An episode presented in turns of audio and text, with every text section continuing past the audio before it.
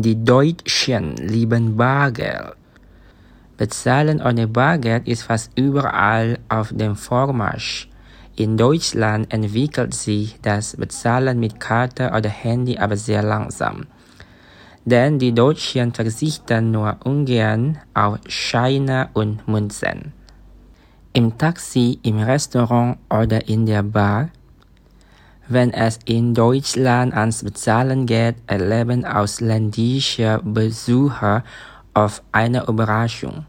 Manche Taxifahrer akzeptieren nur Bargeld und nicht in jedem Restaurant gibt es ein Kartenlesegerät.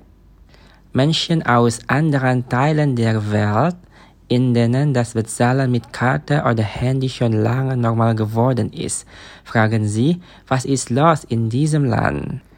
Es geht um Kontrolle, erklärt der Wirtschaftspsychologie Erich Kischler.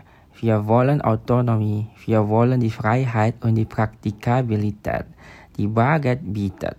Die Menschen in Deutschland mochten nicht, dass Banken oder der Staat ihre Ausgaben kontrollieren. Außerdem haben sie ihr Geld gerne im Blick und das geht am besten mit Scheinen und Münzen. Tatsächlich wächst der Einfluss der Banken durch bargeldloses Bezahlen. Der südafrikanische Anthropolog Brett Scott spricht deshalb nicht von einer bargeldlosen Gesellschaft, sondern von einer bankvollen Gesellschaft. Scott der in Großbritannien lebt, beschäftigt sich seit längerer Zeit mit diesem Thema.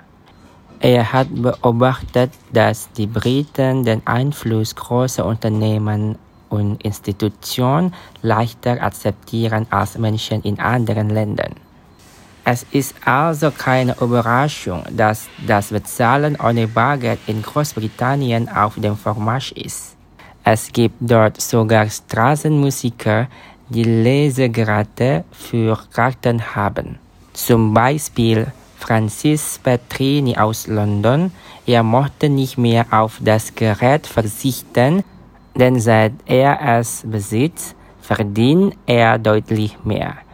Die meisten Straßenmusiker in Deutschland sind davon noch weit entfernt. Aber die Deutschen haben ja auch genug Bargeld in der Tasche.